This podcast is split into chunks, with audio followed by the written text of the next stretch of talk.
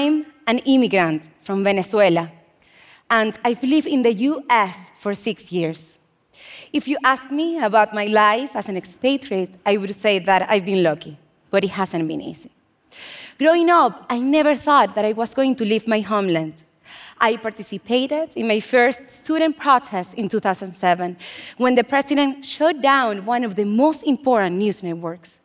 I was getting my bachelor's degree in communications, and that was the first time I realized I couldn't take free speech for granted. We knew things were getting bad, but we never saw what was coming an economic crisis, infrastructure breaking down, citywide electrical blackouts, the decline of public health care and shortage of medicines, disease outbreaks, and starvation. I moved to Canada with my husband in 2013, and we always thought we moved back home when the crisis improved, but it never did. Nearly all my childhood friends have left the country, but my parents are still there.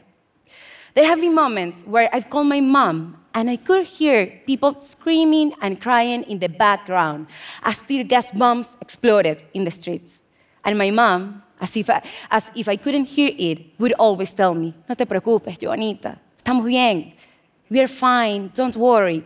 But of course that I worry. It's my parents, and I'm 4,000 miles away. Today, I'm just one of more than 4 million Venezuelans who've left their home country. A lot of my friends are Venezuelan immigrants, and in the last few years, we began talking about how we could make a difference when we live so far away. That it's how Code for Venezuela was born in 2019. It began with a hackathon because we are all experts in tech, and we thought we could use our tech skills to create solutions for people on the ground. But first, we needed to find some experts actually living inside Venezuela to guide us. We'd see so many other hackathons came up with wildly ambitious, incredible technological solutions that sounded great in theory, but ultimately failed to work in the actual countries they were intended to help. Many of us have been living abroad for years, and we are detached from the day to day problems that people are facing in Venezuela. So we turn to the experts actually living inside the country. For example, Julio Castro, a doctor and one of the leaders of Médicos por la Salud. When the government stopped publishing official healthcare data in 2015, Dr. Julio began in collecting information himself using an informal but coordinated system of cell phone communications. They track available personnel, medical supplies, mortality data, disease outbreaks, compile it into a report, and then share that on Twitter. He became our go to expert on healthcare in Venezuela. Luis Carlos Diaz, a widely recognized journalist who reports acts of censorship and human rights violations suffered by the people of Venezuela. He helps us make sense of what is happening there since the news is controlled by the government. We call these people our heroes on the ground. With their ex expert advice, we came up with a series of challenges for hackathon participants. In that first hackathon, we had 300 participants from seven countries come up with 16 different project submissions. We picked the projects with most potential and continue working on them after the event. Today, I'll share two of our most successful projects to give you a taste of the impact we are having so far. They're called MediTweet and Blackout Tracker. MediTweets is an intelligent Twitter bot that helps Venezuelans find the medicine they need. Right now, in Venezuela, if you get sick and you go to hospital, there is a good chance they won't have the right medical supplies to treat you. The situation is so bad that patients often get a shopping list from the doctor instead of a prescription. I live the need for this firsthand. My mom was diagnosed with cancer in 2015. She needed to have a lumbar puncture to get a final diagnosis and treatment plan. But the needle for this procedure wasn't available. I was in Venezuela at that time, and I was seeing my mom getting worse in front of me every day. After looking everywhere, we found the needle in a site that is like the eBay of Latin America. I met the seller in a local bakery, and it was like buying something on the black market. My mom brought the needle to her doctor and he did the procedure. Without this, she could have died. But it's not just medical supplies, it's medicines too. When she was first diagnosed, we bought her treatment in a state pharmacy, and it was like practically free. But then the state pharmacy ran out, and we still had six months of treatment ahead. Six months of treatment ahead. We bought some medicines online and then the rest in Mexico.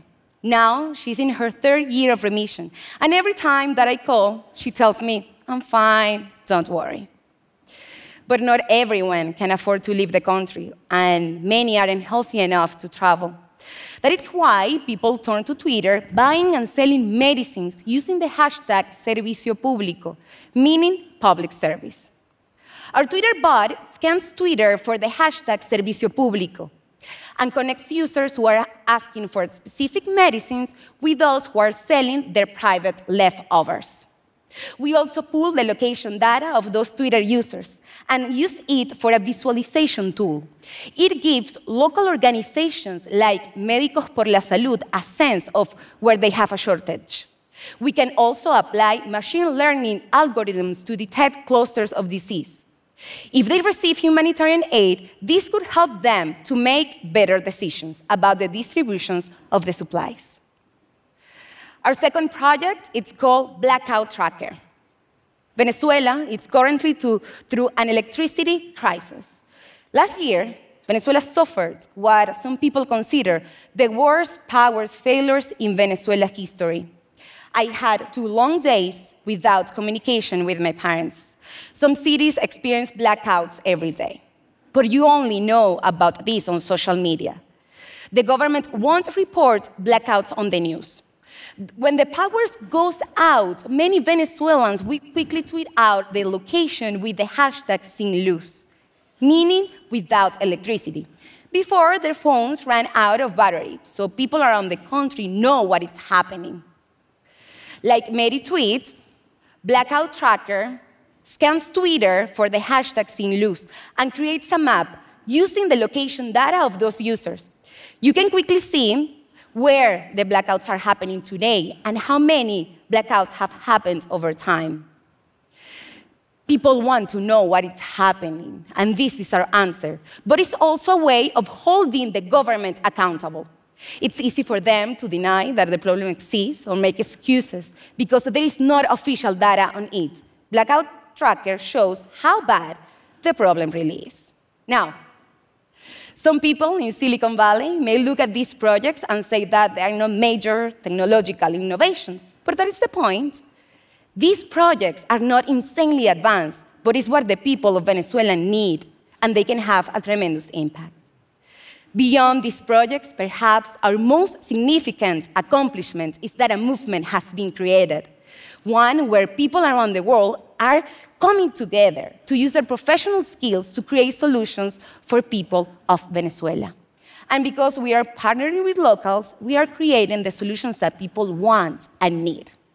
What is so great about this is that we are using our professional skills, so it comes easily and naturally. It's not that hard for us to make a difference.